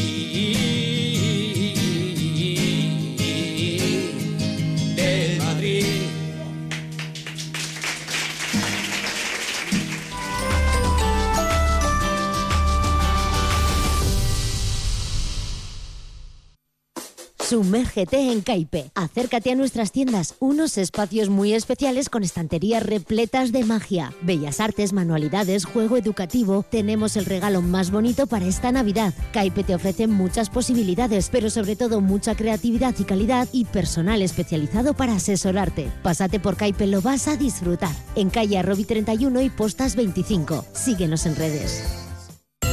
Raspa, raspa, raspa sin parar. Diviértete y gana premios esta Navidad con el Raspa y Gana de Gorbella. Regalamos más de 15.000 euros en premios. Solo tienes que realizar una compra mínima de 5 euros en cualquier establecimiento del Centro Comercial Gorbella y registrar tu ticket en nuestra web. Recibirás un acceso para poder participar. Entra en www.centrocomercialgorbella.com y prueba suerte. Hay otra forma de ahorrar para tu jubilación. Lo más importante es explicar bien. Que entiendas bien cómo planificar tu futuro. Y así poder decidir. Solo alguien que te lo explica todo, como nuestros gestores y gestoras, puede ayudarte a ahorrar para tu jubilación. Planes de previsión ciclo de vida Laboral Cucha. Explicar, entender, decidir. Laboral Cucha. Hay otra forma. Esta noche en ETV2 viajamos a la joya de Europa Central ¿Sabes que estamos en la ciudad de las 100 torres y de los cuentos de hadas? Walt Disney se inspiró en esta iglesia para escribir La Bella y la Bestia. Es muy bonito para sacar fotos. Las brujas que vivían en Praga solían ponerse a bailar. En Vascos por el Mundo, Praga. Esta noche en E ETV2.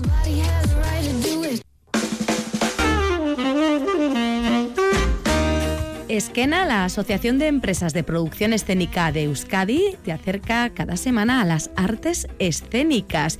Y es que aquí, semana a semana, subimos el telón del último apuntador. El último apuntador los sábados a medianoche y los domingos a las 10 de la noche en Radio Vitoria.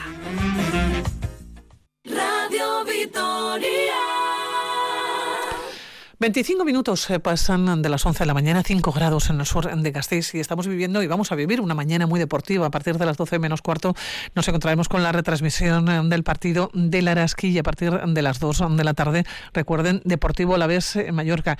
¿Cómo habrán amanecido en Mallorca? Aquí hemos amanecido bajo cero. En Ecualdecoa, ¿cómo estás? Egunon, buenos días. Hola, Egunon, buenos días desde Palma. Bueno, ¿cómo habéis amanecido hoy? Porque aquí muy fresquita Pues, la mañana, eh, ¿eh? Hace una mañana extraordinaria aquí en Palma, vamos, el sol eh, calienta, totalmente despejado y francamente pues parece muy prometedor el día. Ya ahora mismo pues lo dicho, está muy luminoso. De hecho, pues mira, pues estoy a punto de, irme con destino ya al estadio de Somox, abandonar el hotel en donde he pernoctado y aquí la piscina exterior está abierta. Hombre, es cierto que eh, ahora mismo no hay nadie en la piscina, pero bueno, pues como aquí hay turistas de todas las latitudes, pues no descarto que en, en un momento alguien de Norte de Europa baje a la piscina y esté ahí como un campeón. O sea que bueno, pues ya digo. A refrescarse, irán a refrescarse. Aquí, aquí en, Las Palma, en Palma al sol, en torno a 16, 17 grados ahora mismo y totalmente despejado el cielo. Bueno, pues eh, aquí grados bajo cero cuando llegábamos a trabajar. Ahora mismo está subiendo la temperatura. contado, sí. sí. subiendo la temperatura 6 grados, el cielo está despejado. Hablabas de personal que se ha acercado a Mallorca. Yo no sé si ha habido muchos alavesistas que se han desplazado hasta allá, teniendo en cuenta la, la próxima semana, la semana que se avecina. Claro, es que eso, eso es lo que quizá ha podido inducir a más de uno pueda, lógicamente, a aprovechar un poco el, el calendario y la semana que viene, esta cita del Deportivo a la vez hoy eh, a esta hora del mediodía, bueno, en definitiva que es posible que haya seguidores del Deportivo a la vez, pero sobre todo que lógicamente pues eh, aprovechen lo que es la próxima semana, ¿no? La próxima semana con, con esas condiciones en el calendario tan favorables para aquellos que puedan disfrutarlo. Pero bueno, pues eh, lo dicho, es un momento fenomenal para visitar Mallorca y bueno, pues eh, aprovechando la presencia del Deportivo Alavés también animar al equipo de García Plaza que vamos a ver si dentro de un rato consigue su primera victoria como visitante en lo que va de liga. Hasta ahora ha jugado siete partidos, lejos de Mendizorroza, y no ha conseguido ganar en ninguno. Ha perdido cinco y ha empatado dos. Así que ya llega el momento y si es hoy, pues... eh, Pues mucho mejor. de verdad, porque el Mallorca sí. es un rival directo. Te iba a preguntar la situación del Alavés y la situación del Mallorca. Como bien dices, son rivales en directo y que, al- que a la vez piensas que nos vamos a encontrar. Bueno, pues ojalá que sea el de las últimas semanas, ¿no? El que ha conseguido ganar en casa y el que ha dado buenas sensaciones fuera de Mendizorroza, como por ejemplo en Montjuic frente al Fútbol Club Barcelona, donde perfectamente pudo sumar. Eh, con, con esa cara, el Deportivo a la vez tiene posibilidades de sumar ante los bermellones, que están muy necesitados. Aquí hay mucho ruido con su entrenador, con Javier Aguirre, el mexicano que, bueno, pues eh, lo dicho, está siendo contestado porque es que los resultados no, no, no acompañan. Es que Mallorca no ha ganado en su casa y únicamente ganó un partido y fue una jornada 5 en, en septiembre. Desde entonces no ha vuelto a ganar un partido el, el equipo local, que además hizo una inversión muy fuerte en el verano, porque bueno pues recibió bastante dinero por un traspaso que hizo de un jugador eh, de, de- de origen eh, coreano, Kang Lee, eh, recibió algo más de 20 millones, pero claro, invirtió los 20 millones en contratar a tres, cuatro jugadores que de momento no están rindiendo, especialmente un delantero que, que vamos a ver si juega, que es eh, canadiense, que se llama Larin. Así que, bueno, pues, lo dicho, eh, hay un poquito de ruido aquí en Mallorca, veremos si consigue aprovechar el Deportivo a la vez, o si por el contrario, el equipo azul, que es lo que no deseamos bajo ningún concepto, es el que paga los platos rotos y el que se aspirar a los locales. Bueno, pues esperemos que no. Que el Deportivo No. Alavés no tenga que pagar los platos rotos, en este caso, que los tenga que pagar el Mallorca, ¿no? Que los tres puntitos vengan para casa. Avisado viene ¿eh? de que el Mallorca va a salir eh, con todo. O sea que por esa parte no puede eh, aludir a que se ha visto sorprendido el equipo de azul, o que no esperaba, o que la intensidad rival eh, le ha pasado por encima. Avisado viene, o sea que sabe lo que va a necesitar a partir de las dos. Bueno, retransmisión en Radio Vitoria a partir de las dos. Nos vamos a encontrar contigo en ECO con el eh, partido en el estadio. Estás en eh, Palma de Mallorca, vas a salir yo creo que pitando ya, como bien decías, ¿no? Desde el hotel Sí, sí, para en- encontrarte allá. Eh, tienes que entrar pronto al campo. Estaba esperando vuestra llamada y nada, es cierto que estoy más o menos a unos 10 minutos del, del campo que está en el extrarradio de, de Palma, está bueno en una zona no demasiado urbana, eh, ya digo, en, en una parte bueno pues eh, que habitualmente no visitan los turistas para para nada y bueno pues eh, en cuanto cerremos la comunicación ya directamente hacia Somos porque sí normalmente si todo va bien eh, las necesidades que nosotros tenemos a la hora de instalar los equipos de montar todo de probar todo y de que todo ya vaya fenomenal en cuanto al sonido pues nos obliga a A ir antes, ¿no? abren las puertas si nos abren las puertas eh, entrar dos horas antes al, al estadio que es lo que pretendemos a las 12 a ver si podemos estar dentro Bueno, pues en ECO ya nos eh, contarás. A partir de las dos te volvemos a escuchar. Vamos a animar desde aquí ¿eh? al Deportivo a la vez. En una mañana decíamos muy deportiva. Dentro de 14 minutos exactamente estaría aquí nuestro compañero Iker Perea con el partido del Araski. Mañana muy deportiva, antes, jornada muy sí. deportiva, incluso antes. ¿eh? Van a Incluso hablar contigo, porque, ¿eh? Sí. Claro, pues eh, lo- en el descanso de Araski vamos a ver si ya podemos adelantar la alineación del Deportivo a la vez aquí en, en Ma- Mallorca. Así que bueno, pues eh, estaremos muy pendientes ya desde las 12 menos cuarto cuando comience la retransmisión de, de Araski de todo lo que ocurra también con el Deportivo a la vez Mallorca. Bueno, pues entra ahora mismo nuestro compañero Iker Perea y venías casi corriendo, Iker. Creo que quieres comentar o quieres hablar algo con Eneco, pero te voy a dejar hasta sentarte y todo, ¿eh, Eneco? Pues, bueno, eh, eh, Egunon, Iker, lo Egunon. primero, bueno, pues eh, con una última hora, porque estábamos también con la mirada puesta en Valencia, con ese maratón que se ha celebrado de esta mañana, Majida eh, Mayuf, la atleta de Agurain, que acaba de batir el récord de España de maratón, además eh, con una buenísima marca, con 2 horas 21 minutos y 27 segundos. El récord antes estaba en 2 horas y casi 27, es decir, que le ha restado 5 o 6 minutos a esa marca, un ritmo de 3.20 el kilómetro, para que alguien nada, ¿eh? que, que quiera probar correr a este ritmo, pues que, que lo haga durante 41 eh, kilómetros. Así que Majida Mayuf, la atleta de Agurain, que acaba de batir ese récord de España de maratón, y todo apunta lo más lógico sería que estuviera en los eh, Juegos Olímpicos eh, de París, eh, habiendo ahora mismo batido ese récord de España de maratón femenino. Bueno, pues Iker, en 10 minutos prácticamente te vuelvo a ver aquí en los estudios centrales de, de Radio Vitoria. Y Eneco, que te dejamos ya que salgas para el campo del Palma de Mallorca. Recuerden, del Mallorca, que se va a enfrentar al Deportivo Alavés, que será a partir de las 2 de la tarde, que antes no estableceréis contacto para saber la alineación del Deportivo Alavés. Y esos tres punticos, Eneco, que tienen que venir para casa y a ver si hay mucho alavesista que se ha desplazado hasta Mallorca. Yo creo que es el momento ya ¿eh? de que el Deportivo a la vez también gane lejos de Mendizorroza, de que tenga un, eh, una bolsa de puntos importante que le permita eh, afrontar lo que resta de calendario con algo más de tranquilidad y sobre todo con algo más de ventaja. O sea que bueno, pues vamos a ver si, si lo podemos contar con todo lujo de detalles, como siempre desde aquí, desde Palma de Mallorca. Pues Eneco, aupa glorioso. Aupa, Cuídate. agur. Agur, Agur, Eneco. agur. Agur. Eiker, en 10 minuticos aproximadamente. Seguimos charlando. Hasta ahora, por aquí Hasta estamos. ahora.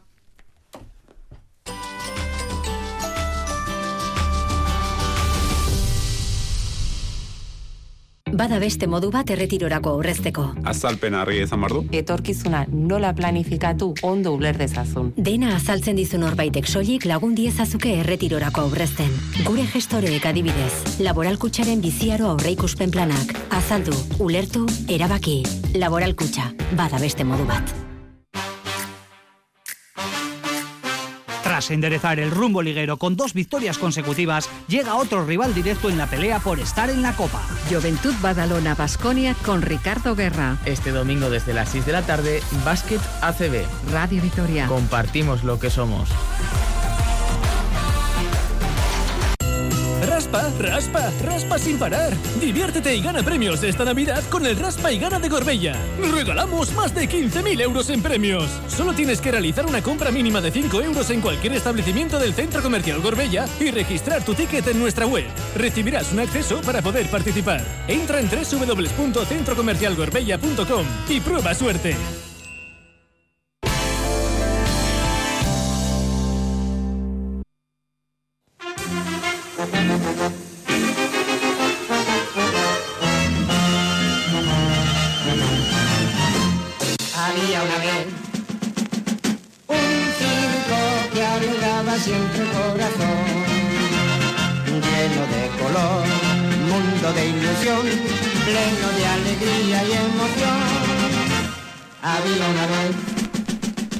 Y hasta el próximo 17 de diciembre en la capital alavesa acoge el mayor espectáculo del mundo. Claro que en la era de Internet eh, no sé si sigue vigente ese título.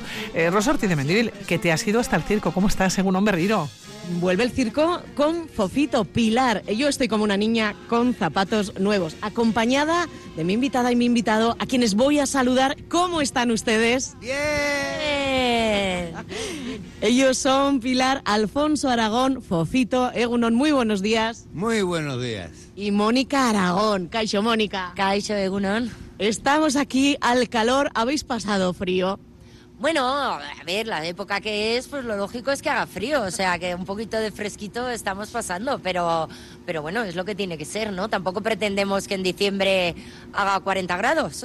Os vamos a recibir con todo el calor del mundo, Fofito. Esto es así siempre, en Gasteiz. Estoy así siempre. Es una ciudad que siempre ha acogido a la familia Aragón con mucho cariño y bueno, antes veníamos poquitos días toda la familia y ahora estamos viniendo de semana y semana y semana, o sea que la acogida es muy buena. Yo tengo una duda, Fofito. Desde pequeña, ¿los payasos tenéis casa? Los payasos tenemos casa, claro que sí. Lo que pasa es que viajamos por todo el mundo, donde allí de donde nos contratan. Te puedo contar que eh, Fofito desde chico, desde Canadá hasta Argentina, ha hecho todas las televisiones. Todas las televisiones, eso no lo puede decir casi nadie. Yo digo lo de la casa porque de pequeña me imaginaba que vivíais en el mundo, eh, que me imaginaba que vivíais en el circo y me dabais una envidia. No, bueno, ahora en estos momentos sí estamos haciendo vida circense porque estamos muy cerquita de Madrid y lo que hacemos que es que mientras el circo viaja a otra ciudad, Mónica y yo nos escapamos a casa. Una pequeña escapadita. 50 años de carrera. Mm, yo no sé si... más incluso. Ya, casi 60, ¿eh? Ya casi 60. ¿Fofito es eterno o piensa en la jubilación? Eh, Fofito no es eterno y Fofito no piensa en la jubilación. Yo creo que esto me gusta eh, durante un tiempo que estuvimos todos en pandemia, echaba todo el espectáculo y no solamente el circo, el teatro, el cine, todo estuvo eh, parado y Fofito pues se dedicó a escribir en, en su casa. Madre mía, mm, dice Mónica, más de 50 años, que es para ti actuar con un mito al que conocemos desde luego todas las niñas y niños de los 70, los 80, Ahí empieza la música porque estamos casi, casi a punto de, estrenar. Estamos, nada, a unos, a unos minutitos de empezar la función y claro, ya empieza a sonar aquí las pruebas de sonido y las cosas. Me preguntabas que cómo es eh, trabajar con él. Bueno, en realidad en mi familia es algo bastante normal porque de hecho él ya trabajaba con su padre y con sus tíos. Eh, mi abuelo trabajó con mi bisabuelo en nuestra familia. Es algo bastante normal esto de de trabajar generación tras generación unos con otros. Pero, pero bueno, es, es una maravilla. Tienes, mm, no solo en él, en toda la familia tengo los, los mejores maestros y los peores críticos también. ¿eh? Ay, ay, ay, ay. Como son los que saben de lo que están hablando, son los que te critican con severidad. Ajá, bueno, esto es un espectáculo, el mayor espectáculo del mundo, decíamos, Fofito. Venís a Vitoria con una segunda edición de, bueno, vuestro espectáculo. Eh, la gente que lo vio va a seguir viniendo porque ofrecéis... siguen viniendo porque luego Mónica y yo, después de la función, nos quedamos filmando autógrafos, haciendo fotografías y dice, he venido a ver el, la Bien vez un circo. Y ahora vengo a ver eh, La Vida una vez un circo 2. Me lo acaba de decir un niño por la calle. Sí, sí. Vino, el año pasado, ¿no? Bueno, la verdad es que eh, montamos este espectáculo Viva el Circo para, para hacer gira durante todo el año pasado. Funcionó estupendamente, gracias a Dios a la gente le ha encantado. Y, y entonces, claro, para la nueva temporada... Eh, había que montar algo nuevo, pero como nos seguían reclamando más de lo mismo, dijimos, bueno, lo que vamos a hacer es una pequeña variación, montar un espectáculo nuevo basado en, en este que, hemos hecho durante, durante este año. Así que traemos, pues bueno, nuevas atracciones, nuevas canciones, nuevo espectáculo y qué mejor nombre que Viva el Circo 2, ya que es una directa continuación del anterior. Yo creo además que habéis preparado un espectáculo para Vitoria, porque vais a tener a Andei Bock, un malabarista que hace malabares con neumáticos. Ya sabéis que aquí tenemos a la Michelin. Vais a tener también, eh, bueno, pues otro, un artista, el Gran Marco, va a recorrer la pista con la bici más pequeña del mundo. Hemos, eh, este año hemos acogido una etapa del tour. No sé si estabais pensando en Vitoria cuando lo creasteis, Fofito. No, no, cuando se creó, él vio la bicicleta más pequeña del mundo y dice, yo soy capaz de fabricarme una mucho más pequeña y está en el- los libros Guinness. Es la más pequeña que existe hoy en día. Hoy en el circo un Guinness Record. Mm, Fofito, ¿cuándo tú echas la vista atrás? ¿Te acuerdas de tu primer día en el circo? Eh, pues sí, lo hice muy mal y me regañó mi padre y mis tíos. Fofo, te echó la bronca. Ricky y Gaby, pero en fin, él dice, eso se cura con el tiempo. Y después empecé a trabajar con ellos y me fui pi- puliendo poquito a poco. ¿Cómo se adapta un espectáculo como el vuestro, tan inmediato, tan cercano a las niñas y a los niños de hoy que están mucho tiempo enganchados en las pantallas? Claro, pues mira, es muy curioso, pasan, pasan dos cosas. Primero, que es verdad que están, están muy acostumbrados a la pantalla, son una generación muy digital, pero nos hemos dado cuenta que les sigue sorprendiendo, igual que a los mayores, el ver que las cosas están pasando delante de sus ojos, ¿no? Y cuando hay un fallo, hay un fallo de verdad, o, o- y se puede repetir y, y todas estas cosas. Y luego estamos teniendo también la, la parte positiva y es que gracias a, a esas pantallas y a esas redes, pues los papás y los abuelos eh, han podido enseñar a los más pequeños todos esos programas de, de los payasos que veían que veían ellos en, en la tele y entonces es increíble cómo vienen niños de 5, 6 o 7 años que evidentemente no han vivido lo que fue el boom de, de los payasos de la tele y sin embargo saben perfectamente quién era Miliki, quién era Fofó, quién es Fofito y, y vienen a conocerle en persona. Claro, a verle, a que le firmen los autógrafos. ¿Cuál va a ser eh, el show eh, en cuanto a tu actuación hoy, Fofito? En un ratito. En un ratito, pues mira, eh, tenemos eh, una primera parte que yo diría que es puro y duro circo, porque ya nos han quitado los animales, y en- entre esos números aparecemos Mónica y yo y hacemos unas canciones, o hacemos un musical, o hacemos una parodia, y entonces, ¿qué pasa con el niño que está pendiente del momento en que vamos a salir nosotros dos? Con toda la atención. Es una pequeña historia de- del circo tradicional, ¿no? Toda- recuperar toda esa esencia, esas cosas que, que nos vienen a la cabeza cuando algunos nos dicen la palabra circo y que se estaban casi perdiendo por el camino. Y nosotros hacemos un poquito pues el hilo conductor de, de toda esa historia. Vamos a recordar las funciones, arrancan enseguida. Arrancamos enseguida. Mira, hoy domingo tenemos, eh, bueno, estrenamos ayer, eh, que fue maravillosamente bien. Estamos encantados con la acogida. Tenemos función hoy domingo a las 12 y a las 5 de la tarde. Y luego entre semana tenemos función a las 6 y media. Los sábados a las 4 y media y a las 7 y los domingos a las 12 y a las 5, como hoy. Y está el circo con Fofito hasta el día 17, en Vitoria-Gasteiz. Fofito, ¿te vas a escapar en algún rato? ¿Te vamos a poder ver por Gasteiz? Pues, hombre, ¿cómo te crees que he aprendido los platos típicos de aquí? Viniendo de año en año y, y probando eh, la gastronomía, que es muy buena. Dando, un paseíto también, que eh, Gasteiz es una ciudad preciosa. Bueno, pues os vamos a dejar que estáis a punto de entrar en el espectáculo. Mónica, Fofito, es que ricasco, Fofito ya totalmente preparado. Te vemos con la nariz. No, no es tuya, ¿verdad? ¿Eh? Eh, sí, es mía. Tuya, perdón, perdón. comprado yo? Has comprado los zapatones. ¿De qué número, por cierto? Pues de un 46 en adelante. Vamos bien, no va descalzo. Es que ricasco, Fofito, Mónica. Ha sido un placer que vaya fenomenal. Es que recasco y nada, os esperamos a todos aquí en el circo. Vitoria, que estamos por aquí. Hasta el 17. Os encontraban en el café. Rosa, así nos despedimos. eh, te dejamos en el mayor espectáculo del mundo. Le recordamos hasta el próximo 17 de diciembre con esta charla que has tenido con Mónica Aragón y con Fofito, que están aquí en Vitoria Gasteiz. ¿Qué les voy a contar? Que tenemos entradas aquí en la sintonía de Radio Vitoria. En el WhatsApp 656-787180. Nos escriben y nos dicen, nos gustaría poder acceder y poder ir. Son entradas para el próximo miércoles, recuerden, 6 de diciembre, un día festivo. Hasta el 17 se los encuentran aquí en, en la ciudad y nos vamos acercando a las 12 del mediodía y Iker Perea, de nuevo ya preparado. ¿Cómo estás, Iker? Egunon. Pues con muchas ganas de contar lo que va a ser Un este maratón- segundo maratón de la deportivo, ¿eh? temporada. Eh, Lointe Guernica, Cuchabán, Karaski. A partir de, las 12 a las 2 será el partido que enfrenta al Mallorca con el Deportivo Alavés. Vamos a ir desde ahora hasta las 5 de la tarde con Deporte en directo. Haremos un break, una pequeña parada y a partir de las 6 ese ¿Cómo has dicho? Juventud Un break. Un break. parada, un break.